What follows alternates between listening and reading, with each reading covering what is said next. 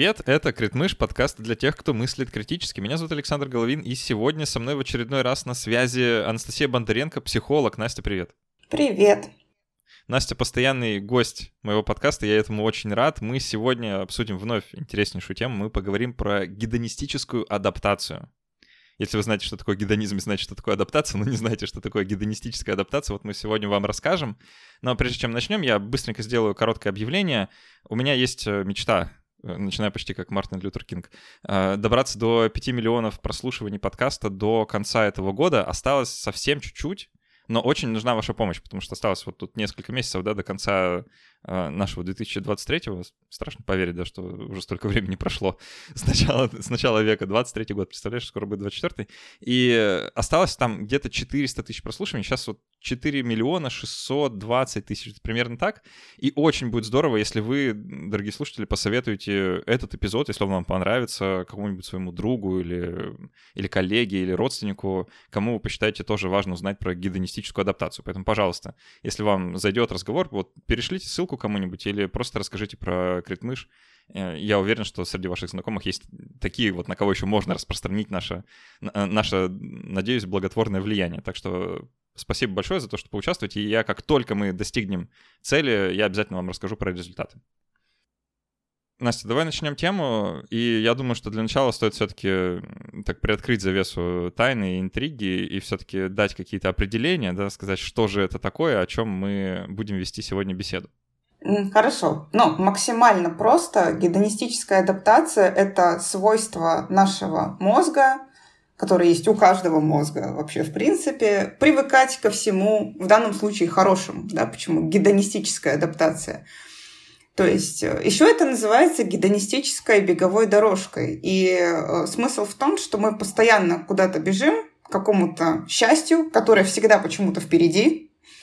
Э, иногда мы его достигаем, на краткий миг чувствуем себя классно, а потом нас перестает это удовлетворять, и нам снова нужно бежать, чтобы оставаться на том же уровне. То есть, условно говоря, представим, что вот, как в мультике, да, мы бежим за сосиской, которая перед нами все время где-то на удочке. Иногда мы ее откусываем, чувствуем себя замечательно, но нам надо дальше бежать за ней, потому что она всегда где-то впереди. Вот такой феномен. И это действительно, к сожалению, свойство нашего мозга. Это то, с чем нам приходится жить что еще хуже всего, что сосиска ускоряется, если вы ускоряетесь. О, да.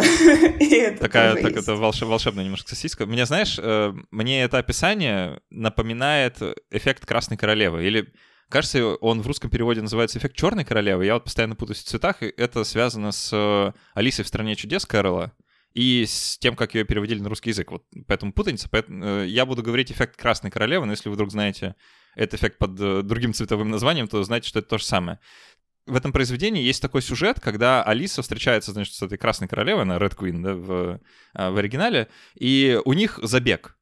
Они, значит, друг с другом бегут на перегонки, кто, кто быстрее будет бежать. И там такая странная сцена, что они бегут-бегут, а декорации не меняются, что вот они как бы бегут, но бегут на месте, и, и приходится бежать очень-очень быстро, то есть они э, все устают, вот, и в итоге ничего не меняется. И потом у них такой диалог, что вот, типа, как вас странно, бежишь-бежишь, а никуда не прибегаешь. А Красная Королева и Алисия в ответ отвечает, что нет, у нас как раз-таки, чтобы оставаться на месте, нужно бежать очень-очень быстро. И эффект Красной Королевы — это как раз про то, что для того, чтобы оставаться на месте, нужно прилагать очень много усилий. И кажется, что вот эта вот гедонистическая адаптация или гедонистическая беговая дорожка, она как раз тоже подвержена вот этому эффекту Красной Королевы, что как только вы достигаете какого-то уровня счастья, вам будто бы требуется прилагать больше усилий для того, чтобы на нем оставаться. Да, да, совершенно верно. Это похоже на ту сцену с бегом на месте из Алисы в стране чудес, правда. Ну, давай немного поговорим о том, что это значит. Э, я думаю, что нам стоит э, ну, мы, наверное, будем говорить про счастье, да, про да. то, про, про погоню за счастьем даже, да, можно э, так это сформулировать. И учитывая, что мы приводим вот эти метафоры про беговые дорожки, сосиску на палочке, да, которая перед нами, как будто бы это реально какая-то гонка, да, как будто бы вот счастье — это что-то, зачем нужно бежать. Давай как-то попробуем концептуализировать, как ты вообще это понимаешь, как психолог, что за счастье такое, что за ним нужно постоянно бежать? Дело в том, что у нас есть очень много заблуждений о том, что такое счастье. И у нас есть очень много заблуждений о том, что конкретно мы должны сделать, чтобы этого достичь. А, и проблема в том, что действительно оно всегда где-то впереди. И есть очень много, кстати, серьезных исследований на эту тему. Есть очень много серьезных исследований гедонистической адаптации. Это все можно почитать. Есть классные статистики, а, там, условно говоря, про то, что вот э, ты получаешь 25 тысяч в месяц, а, хочешь 50. Ты начинаешь получать 50, теперь тебе нужно 150 получать, чтобы чувствовать себя так же, как ты чувствовал себя в краткий миг, когда тебе зарплату в два раза повысили. И э, как психолог я вижу, что есть... Вот я в своих соцсетях провела такой небольшой соцопрос. Я поспрашивала у людей, что такое счастье. Большинство людей мне ответили про то, что это отсутствие переживаний, это отсутствие тревог, проблем, отсутствие проблем, это ощущение каких-то там, ну, не знаю, бабочек в животе, радуг в голове и так далее. И у меня сложилось впечатление, ну, оно не в первый раз у меня появляется, что люди воспринимают счастье как эмоцию, что это эмоция, а, которая достигается на какой-то краткий миг, когда у тебя нет ни проблем, ни тревог, ни забот. Проблема с эмоцией в том, что любая наша эмоция, она имеет срок годности, и она довольно быстро заканчивается, потому что наш мозг не приспособлен к тому, чтобы долгое время ощущать какую-то интенсивную эмоцию. Типа вот я радуюсь весь день. Нет, мы так не можем. Это очень энергозатратно. И вот проблема в том, что мы воспринимаем счастье как эмоцию. Но ведь это на самом деле это не эмоция. То есть есть счастье как эмоция, но на самом деле это немножечко про другое, да. У нас есть вот этот вот немного немного есть неправильное представление, которое нам и делает проблем, по сути-то, да, что если это эмоция, то она кратковременная, и я должен прилагать какие-то усилия, чтобы ее достичь. И при этом я не должен в идеале тревожиться, переживать о чем-то, у меня не должно быть вообще никаких проблем, там, или все мои проблемы должны быть просто решаемые такие, прям, ну, расщелкиваю их как, э, как орешки. Но это не так. То есть в моем понимании счастье — это состояние, а не эмоция. Ну, а что за состояние тогда такое? Попробуй его описать. Есть, есть определение там в интернете, что такое счастье, э, и, в принципе, они перекликаются с тем определением, которое есть у меня в голове, как я это понимаю. Это состояние, когда я способна проживать свои эмоции. У меня есть для этого все вообще все для этого есть, да, для того, чтобы проживать все свои эмоции, и хорошие, и плохие. Кстати, один такой ответ у меня тоже был в соцсетях. Один человек написал, что это возможность проживать все свои эмоции. А, и это возможность проживать свои ценности. То есть вот у меня есть некоторые ценности, и а, я могу их проживать. Если для меня цена семья, я могу проживать эту ценность. У меня есть семья, я могу ее создать. Если мне важно э, развиваться как профессионалу, я могу развиваться как профессионал. У меня есть для этого возможность. То есть, как я это понимаю? Это возможность проживать свои ценности. И сейчас, вот на данном этапе моей жизни, у меня довольно много проблем. У меня довольно много подвисших каких-то вещей, которые я ожидаю.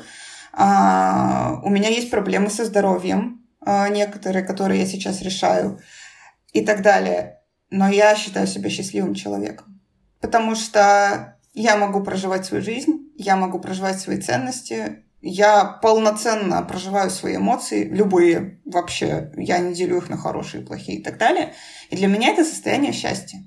Когда люди говорят, что счастье — это отсутствие проблем, мне почему-то кажется, ну, меня это вызывает э, какие-то ассоциации со смертью, если честно, потому что кажется, что такой дзен возможен только в небытие, знаешь, вот э, в, истинном забвении можно обрести счастье только потому, что у тебя как бы нет проблем, Э, хорошего тоже ничего нет, но это как, как побочный эффект, да. Возвращаясь вот к этой картине счастья как состояния, как будто бы есть какой-то бейзлайн, да, какая-то вот такая линия счастья или удовлетворенности, или, ну, как угодно можно это называть, да, вот какое-то какое состояние, которое для нас дефолтное. А, состояние по умолчанию. И да, есть события, которые нас выводят наверх, да, когда, не знаю, там случается как э, что-то хорошее, не знаю, мы там выиграли э, в лотерею, и уровень счастья пополз вверх. А, от, этого, от этой базовой линии, или мы там съездили в путешествие, и уровень счастья пополз вверх. Но потом проходит совсем немного времени, да, да. проходит уди- удивительно мало времени, да. и уровень счастья начинает ползти вниз. Обратно, обратно к этой линии.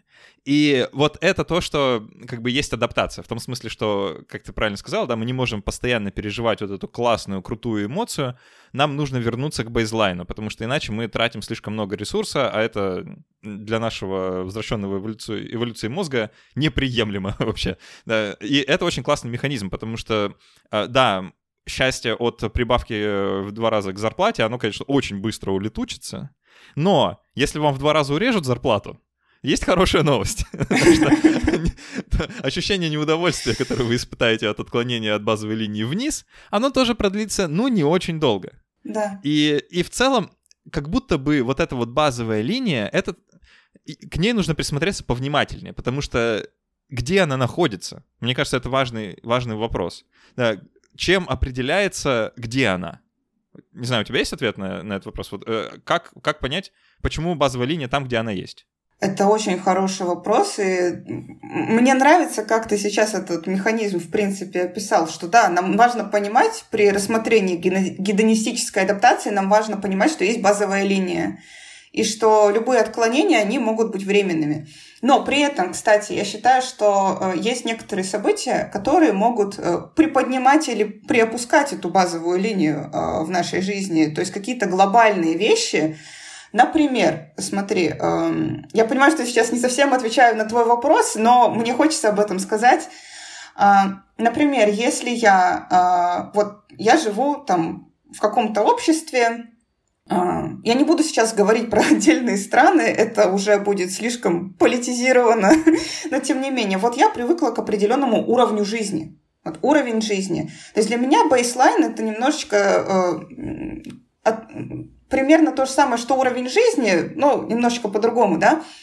А, и я привыкла там, к тому, что, например, а, а, у меня вокруг такие-то магазины, мне доступны такие-то товары, мне доступно такое-то образование, мне доступно нахождение с такими-то людьми в обществе, да? Прости, я, я смеюсь, потому что думаю про доставки, типа самокаты, что-нибудь такое. Ага. Окей. Ну, в общем, мне доступно то-то, то-то. Мне доступен определенный уровень медицины, например. А, и представим, что я на месяц уехала в другую страну, где абсолютно другое все, абсолютно другое. И э, там, например, все лучше. Я это опробовала на себе, а, я пробовала, что бывает по-другому, что бывает другое общество, другой уровень медицины, другой уровень образования там, и так далее. И у меня этот бейслайн чуток так приподнялся. И я поняла, что, блин, а я без этой штуки теперь не знаю, как буду. Например, а, здесь там уровень бесплатной медицины выше намного. Я могу за бесплатно получить а, просто офигенную услугу, которой нету там, где я живу. И у меня приподнимается этот стандарт. Да? Мои стандарты немного приподнялись. А, также они могут и опуститься, если например, вынуждена, по, ну, вынуждена переезжаю в страну, где все намного хуже. Да? И мне теперь, я вынуждена приспосабливаюсь к тому, как там. Да? И мне кажется, что бейслайн поэтому чуть-чуть подвижен становится. Как будто бы. Что думаешь про это? Тут, наверное, важно обратиться немного к исследованиям, да, потому что мы можем как угодно концептуализировать, да, что, что есть бейзлайн, но э, это упрощение некоторое с нашей стороны, потому что, конечно же, нет какой-то вот одной, одной линии, обусловленной чем-то одним, да. Тут, да, да. Э, важно сказать, что в составление как бы этой линии вкладывается довольно много вещей, потому что люди довольно сложные создания сами по себе. И тут, наверное, есть несколько компонентов. Э, часть из них находится в нашем контроле, часть из них абсолютно вне нашего контроля, вроде как, да. То есть совершенно точно есть генетический компонент у счастья. Вот да, у, этой, да. у, у нахождения этой базовой линии есть генетический компонент, что для меня, честно говоря, ну, немножко пугающе звучит, да, так, ну, это, ну, так, немножко фаталистично, да, так слегка, ну, как-то, как будто даже ручки мож, могут опуститься, если вот у вас как-то, э, ну, не знаю, генетика не, генетика не вышли, да, это, это тревожно, вот просто для меня. Э, есть еще, типа, не знаю, ну, скажем, вот процентов 40 значит, определяется, скажем, генетика, да, еще процентов 10 определяется теми обстоятельствами вокруг нас, которые не находится в нашем контроле. Ну, скажем, политическая обстановка, например. Да, или э, там э, бедствия, ураганы, смерчи, что-нибудь, или их отсутствие, да, это вот э, то, что еще вносит вклад в то, где эта базовая линия находится. Есть еще 40%, которые вроде как в нашем контроле. Да, то есть, ну там, карьера, которую я выбираю, друзья, с которыми я выбираю проводить время, да, какие-то ценности, которые я в свою жизнь приношу или не приношу. И наличие или отсутствие, да, тех или иных вещей, оно как-то может эту базовую линию немножко сдвигать. Да, что-то да. с ней делать. Но, но до определенного предела. Да. да, то есть ее нельзя, нельзя сильно, ну прям в разы там как-то сдвинуть или еще что-то с ней сделать, э, только вот в очень, очень таких ограниченных, очень узких рамках. Но, тем не менее, какое-то движение, да, наверное, возможно. Да, кстати, для наших слушателей э, важно сейчас, наверное, э, сказать, что Саша не просто так сказал эти цифры, это действительно, ты, наверное, читал, да, знакомился с этим исследованием, это действительно исследование, да, э, по поводу того, чем определяется наш уровень счастья и удовлетворенности жизни. Да? Это действительно именно такое процентное соотношение. И да, там 40% генетики это может удручать, но, честно говоря, меня больше радует, что все-таки там, по-моему, 50, насколько я помню, процентов определяется нашими действиями и mm. тем, как мы ведем себя в жизни. Вот. То есть там либо 40, либо 5. Меня, меня это больше на самом деле вдохновляет. Э, вот. Э, история, история про стакан, либо наполовину Да, про стакан. Абсолютно верно. Абсолютно верно. Да, и действительно, эта линия, она э, не настолько как бы подвижна. Но мне кажется, да, возвращаясь к твоему вопросу, что вообще это за линия и из чего она состоит, да, мне кажется, это как раз-таки вот про наши какие-то ценности, про понимание того, как моя жизнь, какой она должна быть. И именно поэтому, э, кстати говоря, разные люди эм, себя чувствуют там по-разному в одних и тех же обстоятельствах. Кому-то невыносимо супер сейчас прощать буду, да, кому-то невыносимо жить э, в однокомнатной квартире, им нужно, чтобы у каждого там члена семьи была своя комната, свой кабинет там и так далее а кому-то супер окей с этим. Вообще супер окей, им искренне окей с этим. Это не какой-то самообман. У этого у этой теории, да, давай говорить, это, это, наверное, теория, да, что вот есть какой-то базовый уровень счастья, да, вот такая концепция. У нее есть несколько следствий, которые, мне кажутся, любопытными, и, наверное, стоит про них поговорить.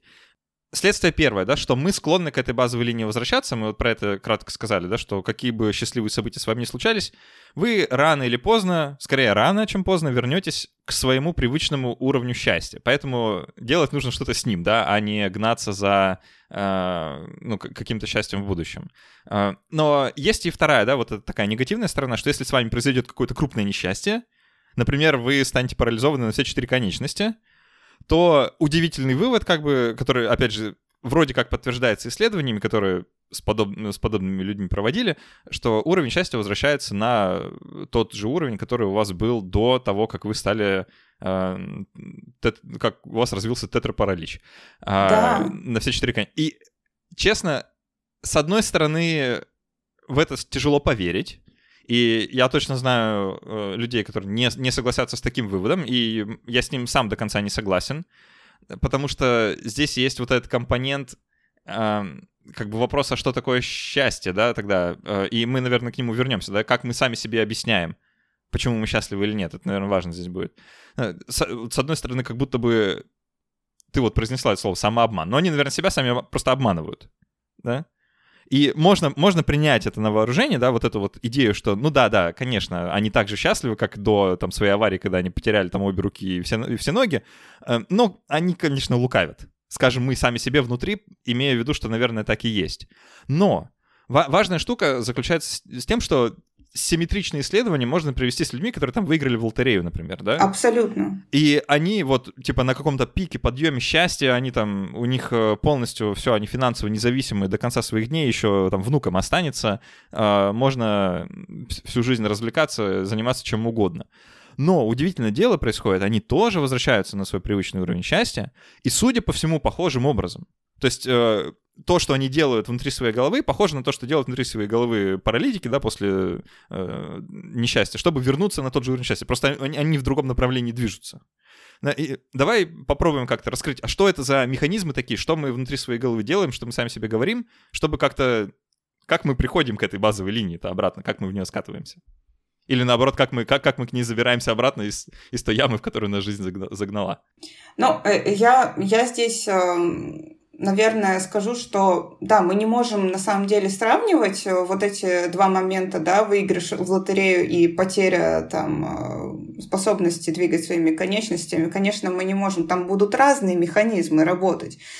Но, а, допустим, в случае, если с тобой произошло что-то страшное или происходит что-то страшное, или просто что-то дискомфортное, давай возьмем более, а, более нейтральный пример, например, с ковидом. А, когда у нас утратилась э, возможность выходить из дома на какой-то период, утратилась возможность ездить на работу, ходить развлекаться там, в кино там, и так далее, у нас утратилась возможность делать привычные нам вещи.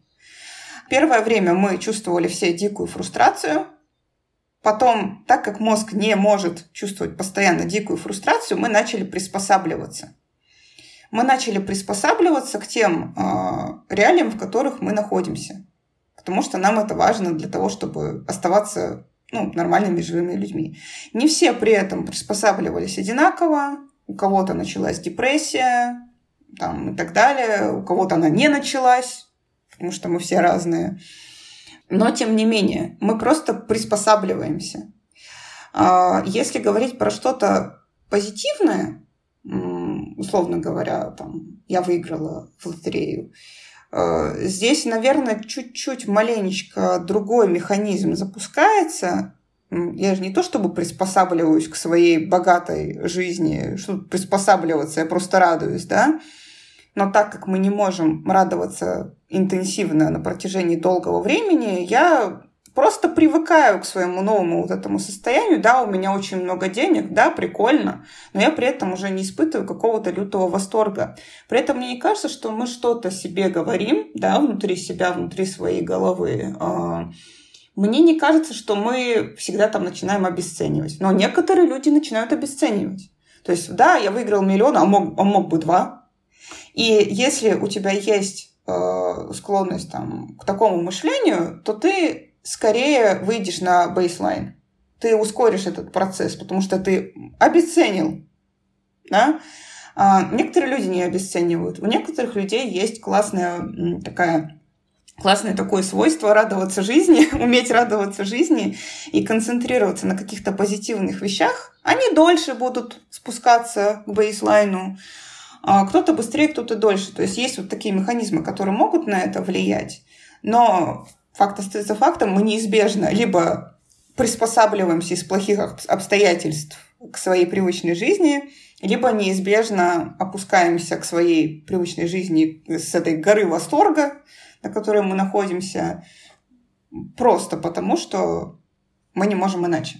Я попробую повозражать немножко, потому что мне кажется, что механизм в случае спускания с горы счастья и наоборот в случае э, карабкания из ямы несчастья, он, ну если не одинаковый, то это две грани одного и того же явления. Давай ну попробую, ну, да, да. Давай попробую объяснить, как я это вижу. Я, я могу три штуки выделить. Эм, можно говорить про сдвиг уровня адаптации, да, что когда с тобой происходит что-то хорошее, Э, ты как бы сохраняешь, э, ну, ты чувствуешь удовольствие, да, от этого. И когда в следующий раз происходит что-то еще более хорошее, ты снова чувствуешь э, удовольствие от этого. Но следующий, следующий стимул, он должен быть больше предыдущего. Да, поэтому, когда, например, ты выигрываешь там миллион долларов, да, или там, не знаю, получаешь наследство или находишь на улице, то в следующий раз, когда ты найдешь 500 рублей на улице, ты вряд ли сильно обрадуешься. Да, да. Это вот сдвиг уровня адаптации, да, произошел, что ты такой, ну, в следующий раз должно быть э, покруче. Э, это первая штука. Э, она и в обратную сторону работает, да, что если долго ничего хорошего не происходило, то ты такой, 500 рублей, как да. бы э, э, внезапно, да, то есть э, это, это вот такая немножко подвижная штука, да, вот этот уровень, он э, чуть-чуть сдвигается, да, вот как бы ожиданий таких. И есть еще э, две штуки, они связаны, но я их по отдельности скажу. Есть э, десенситизация, да, то есть э, исчезновение чувствительности. Когда э, события, которые обычно вызывают у нас какие-то эмоциональные потрясения, оно уже не так сильно нас э, цепляет э, и заводит, и э, ну, это, связано с тем, да, вот как мы в самом начале сказали, да, что невозможно эмоционально реагировать постоянно, нужно э, мозгу прийти в какое-то нормализованное состояние. Да, поэтому сейчас, э, ну, типа там, э, спустя уже почти два года, там, с э, февраля 2022, да, уже не так эмоционально реагируешь на те вещи, которые раньше вызывали бурю эмоций, правильно? Да, да. И, и это не то, что с нами что-то не так, это наоборот нормально, это вот какой-то такой эффект приспособления, да, десенситизации говоря словами героиновых наркоманов, да, как бы с начала нулевых, э, когда доза доходит до грамма, нужно немножко переломаться. это, это возвращаясь, ну или забегая немножко вперед э, про механизмы того, как с гедонистической адаптацией справляться, да, а, тут есть чему поучиться. А, и есть еще третья штука, наоборот, сен- сенситизация, да, когда повышается чувствительность к определенным вещам. И это, мне кажется, то, что как раз происходит, когда мы карабкаемся из ямы несчастья. Да, я это прочувствовал во всей красе на своем опыте нахождения в э, тюрьме в течение пяти суток. Да, внезапно шоколадка становится прям классной. Да. А, почитать книгу это ща... когда выключают свет, это бомбическое ощущение просто, да, ну вот а, на, насколько насколько человека можно а, сенситизировать к какому-то стимулу или к его отсутствию, да, ну, как угодно можно воспринимать, да, что внезапно это будет ощущаться как счастье. Э, когда я впервые смог зашнуровать свои, свою обувь, это, блин, внезапно приятно, да. Это, ну, это действительно как-то... Это, это ощущается как счастье, в прямом смысле этого слова. Вспоминается поговорка, которую я еще в детстве услышал, она меня с тех пор не покидает. Если хочешь сделать человеку хорошо, сделай сначала плохо, а потом верни как было, да, это вот да. вер, верный способ э, поднять э, субъективный уровень счастья. То же самое, кстати, мне кажется, работает с музыкой. Я вот, э, я почти всю свою жизнь размышляю над темой, почему одним людям нравится одна музыка, а другим другая. И знаешь, я раз за разом прихожу к выводу, и с возрастом, кстати, этот вывод, как мне кажется, подкрепляется моим опытом, что тебе нравится та музыка, к которой ты привыкаешь чем дольше ты ее слушаешь, тем больше она тебе нравится. Это неизбежно, да, вот это, это ровно, ровно та гедонистическая адаптация, потому что первый раз, когда ты слушаешь какую-то композицию, особенно если она непривычного тебе жанра, ты такой, что это за фигня? Потом ты такой послушал второй раз и такой, что это за фигня, но там есть что-то прикольное. Да. Ты слушаешь еще 33 раза, и внезапно это твоя самая любимая песня на свете. Ты знаешь ее наизусть, ты знаешь все нюансы внутри, ты знаешь тонкости, которые незаметны с первого прослушивания. Э, она для тебя совершенно другая. Да, вот у тебя произошла какая-то сенситизация к тому, что там внутри. И вот так вот ты внезапно говоришь всем, что да, ты там поклонник э, э, тяжелого металла, да, или эстрадной э, какой-нибудь попсы, да, или оперного пения, или классической музыки. Это вот тот, тот же самый механизм. И он во многих сферах жизни вот так вот, так или иначе задействуется. Да, абсолютно согласна э, с тем, что ты сказал, вообще с каждым, с каждым твоим словом. А, я на самом деле еще вспомнила такую историю сейчас э, про то, что на самом-то деле, вот если мы говорим про способы ломания гедонистической адаптации, у нас есть еще такое свойство, что мы получаем гораздо больше вот этих вот гормонов счастья, когда мы ожидаем чего-то, чем когда мы это получаем. То есть э, у меня есть ожидание, что я завтра, например, поеду в спа. И я сижу весь день об этом думаю блин, как будет классно, там такая-то сауна, там сякая-то сауна, там, там бассейн, я буду плавать на спине, я буду плавать так, я буду плавать сяк. И э, когда я уже туда приезжаю, у меня уже не такой уровень эмоций. Да, я кайфую, но э, при этом я кайфовала гораздо дольше, ожидая этого. И это то, что мы можем использовать. И э, я слышала, как люди часто об этом говорят как о своем недостатке. Что со мной не так? Вот я так ждала там вот этой поездки, а я в нее приехала, и вроде как не такие интенсивные эмоции, как когда я ждала. Это нормально, так и должно быть. И действительно мы получаем очень много вот этих вот гормонов счастья, когда мы чего-то ожидаем, и гораздо меньше, когда это уже происходит. А когда это уже произошло и закончилось, то вообще практически ничего. Но мы можем с этим поиграть. Например, когда мы съездили в эту пресловутую поездку, и вернулись из нее, и нам уже не так кайфово. Когда мы пересказываем эту поездку другим, пересматриваем фотки, показываем фотки, мы снова получаем эти вкусные гормончики, мы снова это переживаем, и таким образом тоже это можно ломать. О, это классно, что ты про это сказал. Вот на примере поездки, мне кажется, это особенно хорошо заметно. А, вообще, в целом, опять же, по исследованиям, с которыми я вот, там, кратко успел ознакомиться, а, то, что повышает твой субъективный уровень счастья, а, это, во-первых, а, погоня больше за впечатлениями, чем за какими-то материальными благами, потому что если вы купите Lamborghini, это, наверное, приятно. Я подозреваю, что это приятно, типа, неделю да, э, наверное, может быть, даже меньше. Но если вы вместо того, чтобы купить Lamborghini, поедете, не знаю, куда можно за эти деньги поехать, в общем, в любое приятное вам место, то вы получите впечатления, которые вам в долгосрочной перспективе принесут больше счастья, чем Lamborghini. Если только вы не едете в поездку на Lamborghini, тогда, наверное, это как-то в совокупности работает.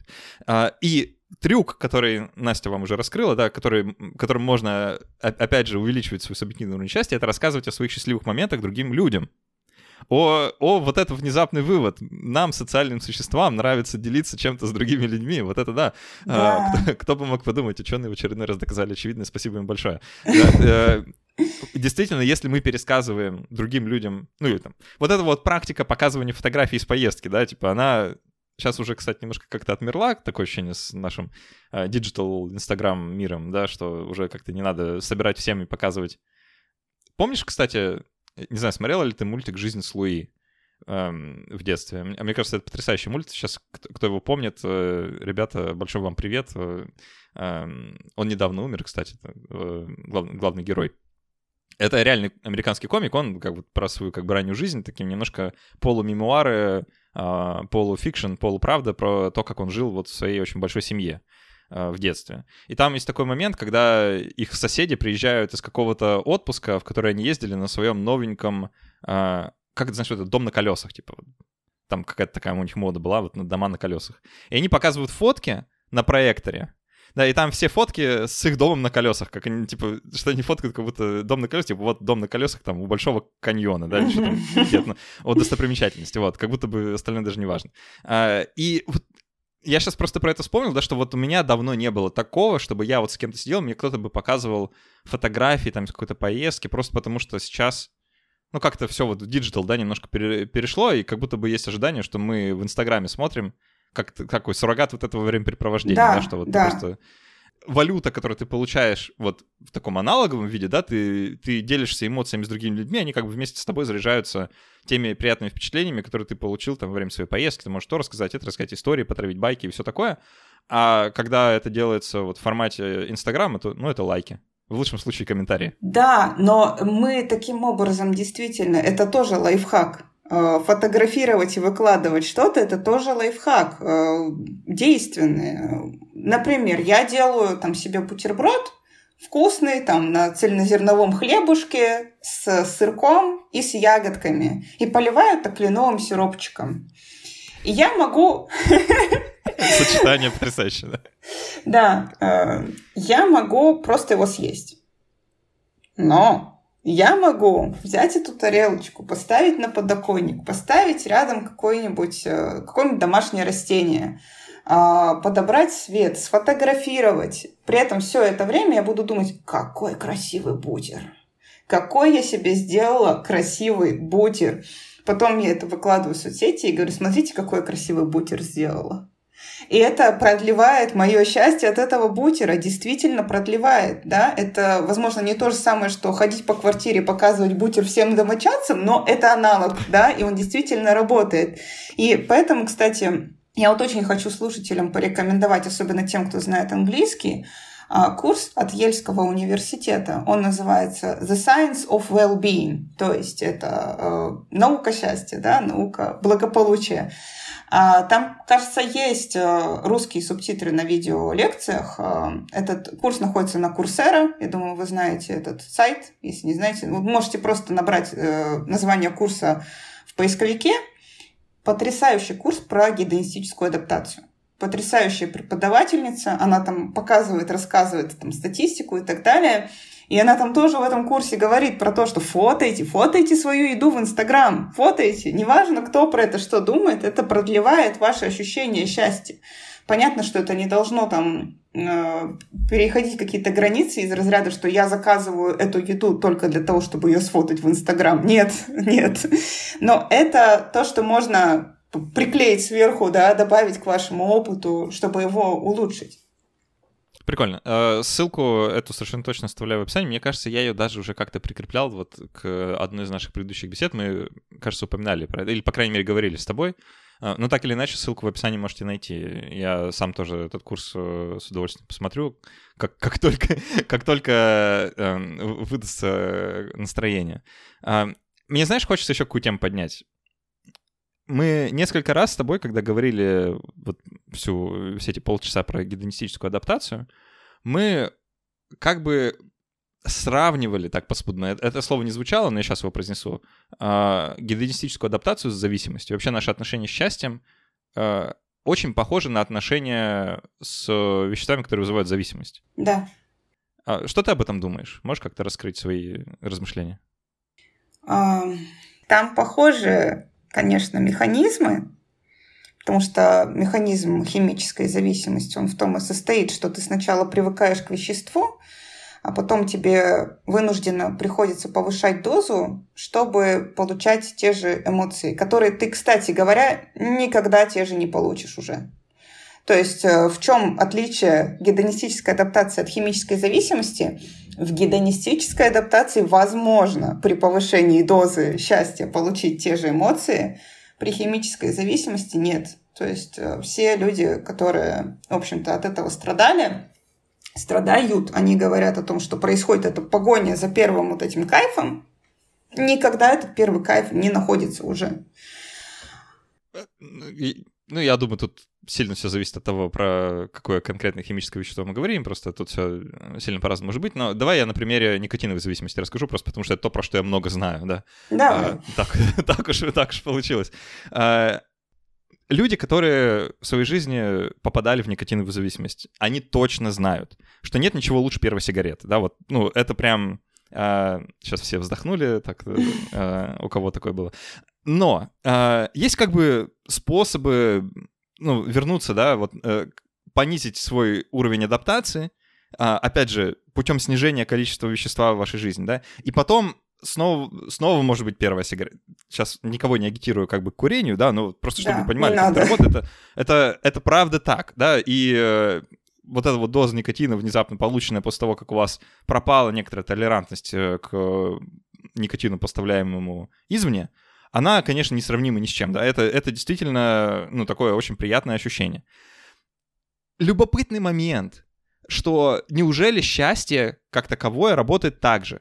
Э, честно, это, это немножко тревожно. Вот я, я как человек, у которого вот в зависимости есть определенный опыт, да, э, меня тревожит это, что наша погоня за счастьем приобретает некоторые черты или даже многие схожие черты с химическими зависимостями, да, ну или зависимости другого толка, они на самом деле очень похоже работают, типа там поведенческими какими-то зависимостями, да, у них может быть похожий механизм. Ведь мы сейчас живем в таком любопытном мире, когда удовольствие, ну, буквально повсюду, да, очень, ну, очень сложно не курить, если ты находишься в мире, сделанном из сигарет, да, ну, если все вокруг состоит из табака, ну, типа, ну, очень тяжело вот не быть зависимым от табака. Если все вокруг состоит из э, тиктоков, смешнявок, мемов, э, быстрого какого-то такого кайфа, то очень тяжело ну, жить без этого, да, это, это, это становится частью жизни, и это определенным уровнем сдвигает твою адаптацию, да, вот сдвигает твою чувствительность. Да.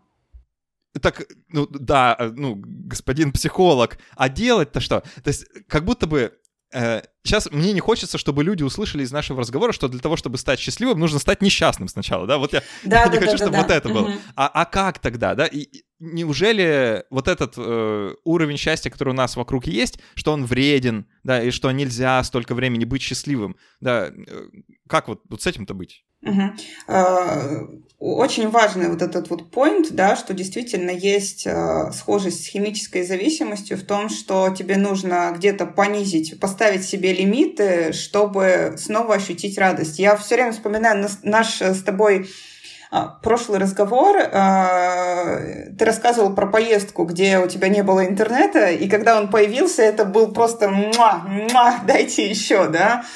Да. И это действительно лайфхак, к сожалению, это действительно рабочий лайфхак, да, чтобы почувствовать вновь удовольствие от того, что приелось, мы можем это куда-то убрать, ограничить и так далее.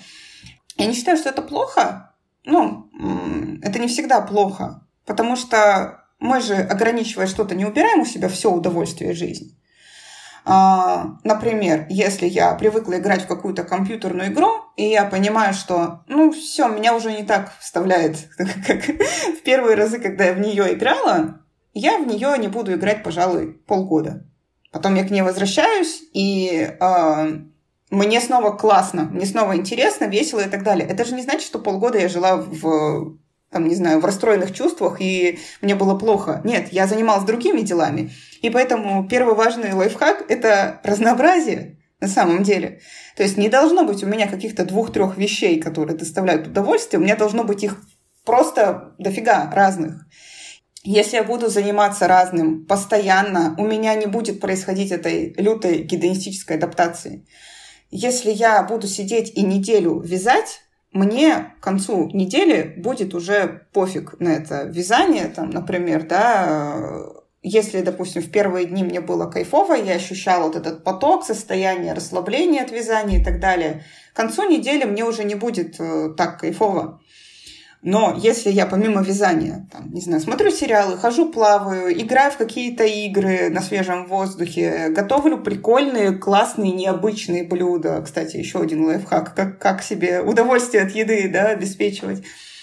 Работаю я еще к тому же, да. У меня очень много разных занятий. Очень много разных. Я это все дроблю. Это один из лайфхаков, это дробление своего опыта также. Пример классный из курса, о котором я говорила, очень понятный пример, который все поймут. Пример коробка с эклерами. Вот есть у тебя коробка с эклерами, ты их там купил в, каком-то, в какой-то авторской кондитерской, они все необычные, эти эклеры. То есть это там эклер, какой-нибудь мандариновый эклер там с хреном, э, там, не знаю, еще что-то. А, они все необычные, они классные, и ты такой решаешь. Сейчас я приду домой, открою эту коробку и все съем под чаечек с сериальчиком. Ты приходишь домой, съедаешь все за раз, за раз ты все съедаешь, уже на втором, на третьем эклере тебе пофиг. У тебя уже как бы вкусовые рецепторы не выносят того, что происходит. И то, что этот эклер какой-то авторский, прикольный, с необычным вкусом, там, не знаю, с, с козьим сыром и так далее, тебе уже пофиг. Но если ты решишь, что ты будешь каждый час там, или каждые два часа съедать по эклеру, или что ты, например, съешь по половинке эклера сейчас, а завтра съешь по второй половинке, это будет уже немного другой опыт. Это уже будет дробление твоего классного позитивного опыта, твоего вот этого счастья, вот этой необычности который продлевает этот опыт, делает его не таким скомканным и быстрым и так далее. То есть это такой вот лайфхак. Тут, кажется, есть опасность э, немножко перестараться с этим дроблением. Ты наверняка слышала про такие истории, знаешь, когда ты вот там залезаешь в холодильник, а там что-нибудь лежит такое вкусненькое, а тебе твой родственник бьет по рукам и говорит, не трогай это на Новый год. Вот, э, это другое. Это называется синдром отложенной жизни, да, когда мы все откладываем на потом. А, это другая крайность, действительно. Ну, важно, важно туда просто не переходить в эту крайность, когда у нас все на потом. Вот лично меня что тревожит, знаешь, вот в этих э, способах и лайфхаках. Я, честно, мне кажется, я плохо, плохо ими владею, Э, потому что, когда я внезапно натыкаюсь на источник какого-нибудь классного счастья, вот, например, я сейчас очень, очень много играю в Baldur's Gate 3, да, ну вот, наверное, слишком много. И ну, ты, ты же чувствуешь, что это приносит удовольствие, да, что, ну, значит, нужно больше, а когда нужно больше, значит, еще, ну, еще больше, еще больше, еще больше. И вот как, как будто бы требуется какая-то внутренняя там сила воли, можно как угодно называть, да, вот эту вот э, черту характера, которая позволяет тебе дробить как ты говоришь, да? Я не уверен, что люди ей обладают. Вот я точно, я точно плохо ей владею, да, вот лично я. Я думаю, что другие люди на меня немножко похожи, да, и есть, конечно, какие-то потрясающие индивиды, которые, значит, способны отказаться от шоколада на 30 лет, чтобы потом кайфануть с шоколадки, да, ну или там что-нибудь такое. Ну, там, в конце жизни, я не знаю, еще когда-нибудь. Но большинство людей, мне кажется, не таковы. И мне кажется, людям очень сложно откладывать удовольствие, если оно прямо перед ними лежит. Да, По- да. Поэтому, поэтому люди там часами в ТикТоках зависают, да? Ну а как, а как иначе-то? Оно для того и сделано специально. Это важный, важное замечание, да. Мне, кстати, тоже кажется, что силы воли, в принципе, не существует. Это какой-то искусственный конструкт. Даже есть исследования, которые подтверждают, что силы воли не существует. Есть мотивация. Есть мотивация, есть э, какие-то наши намерения и так далее, которые могут с этим работать. Но смотри, когда ты говоришь, например, про ТикТок, а, там 6 часов в ТикТоке, это же такое простое удовольствие, Человек через час сидения в ТикТоке вряд ли уже получает удовольствие. Это уже не похоже на удовольствие. Там уже и тревога примешивается. Также, допустим, с видеоигрой. Но я не знаю, как, как, как у тебя, какой опыт. Я просто тоже играю, и э, у меня есть четкое понимание, когда мне нужно остановиться, несмотря на то, что игра доставляет мне удовольствие. У меня начинает кисть руки болеть. Если у меня болит кисть руки, это как бы э, тот сигнал, который мне показывает, что надо как-то раздробить мое удовольствие от игры, да. То есть, наверное, здесь есть момент а, действительно такого навыка, как замечать сигналы своего организма, своей психики, когда мне уже нужно остановиться.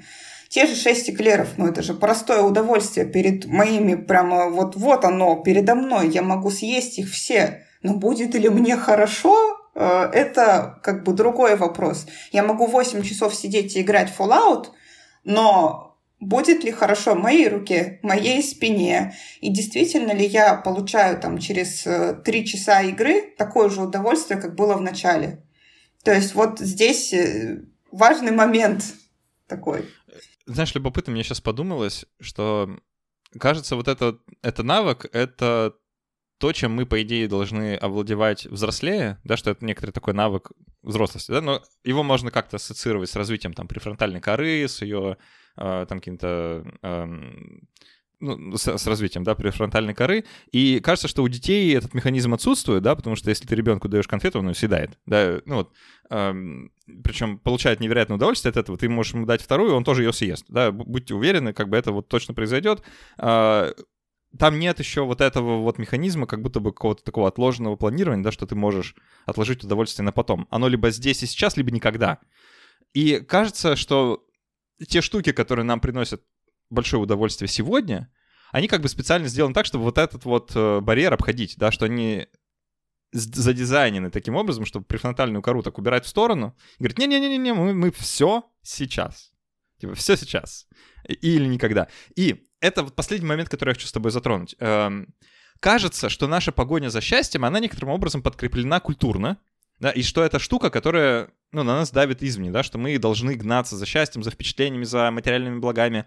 Э, от, на нас отовсюду сыпятся примеры там успешных, богатых владельцев Ламборгини или кого еще, кто выкладывает там свою жизнь в тот же Инстаграм, да, и показывает вот как можно, э, и стимулирует нас на потребление, в том числе, да, что вот мы должны потреблять, потреблять, потреблять больше, потреблять еще. И это, конечно же, хорошо, делают тут воздушные кавычки для экономики, да, нашей капиталистической системы, и вообще, когда все идут в торговый центр и покупают все, что есть в торговом центре, это внезапно очень хорошо для тех, кто владеет торговым центром и всем, что в нем находится.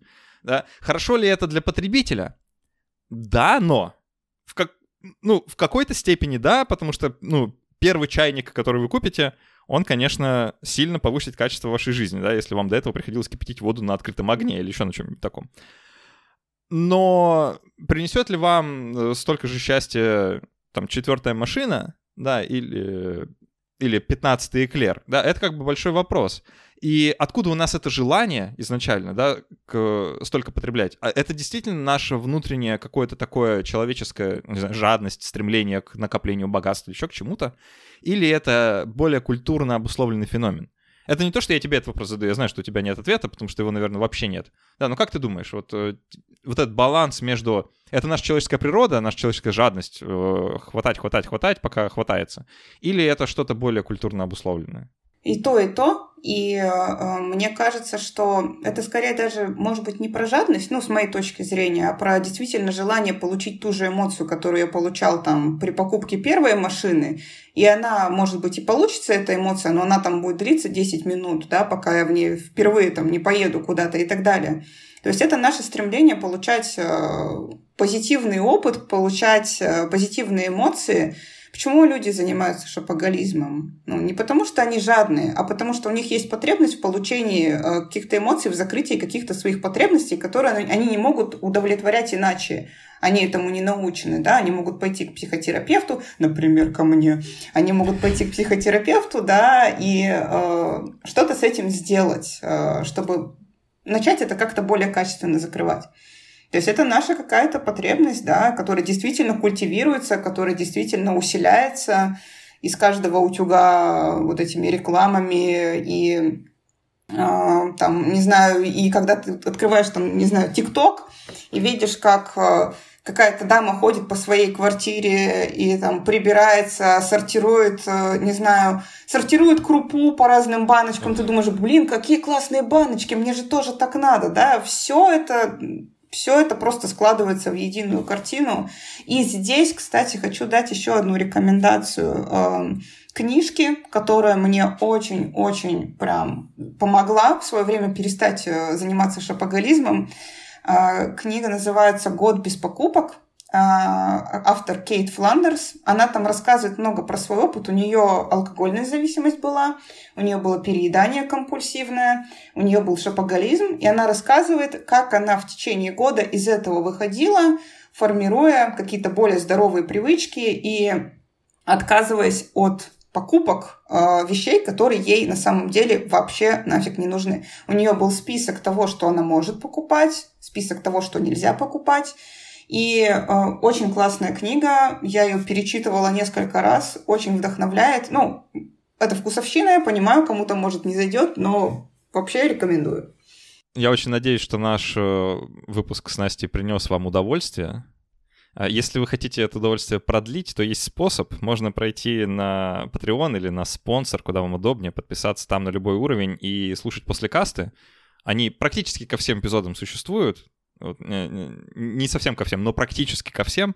А, мы там периодически отвечаем на вопросы патронов, иногда просто болтаем. Вот, например, мы сейчас э, с Настей еще немножко Э, порассказываем какие-то личные байки истории. Я хочешь расскажу про свой тюремный опыт вот в плане гедонистической адаптации, потому что там много всего любопытного происходило, э, что только с, со временем как-то я смог осмыслить.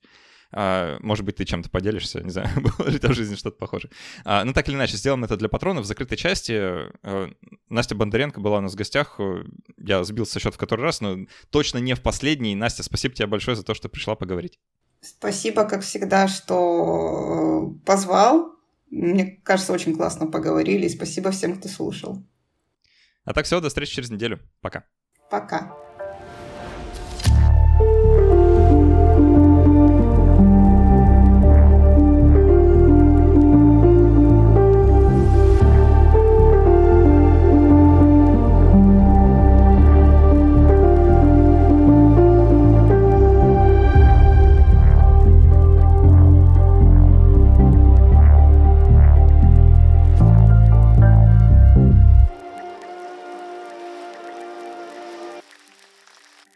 Блин, Настя, прям очень здорово. Я, я так тебе благодарен за эти беседы. Меня, меня прям каждый раз это заряжает. Я, честно признаюсь, в последнее время тяжело записывать подкаст, потому что, знаешь, такое, э, такое время сейчас в жизни, когда некоторые вещи просто...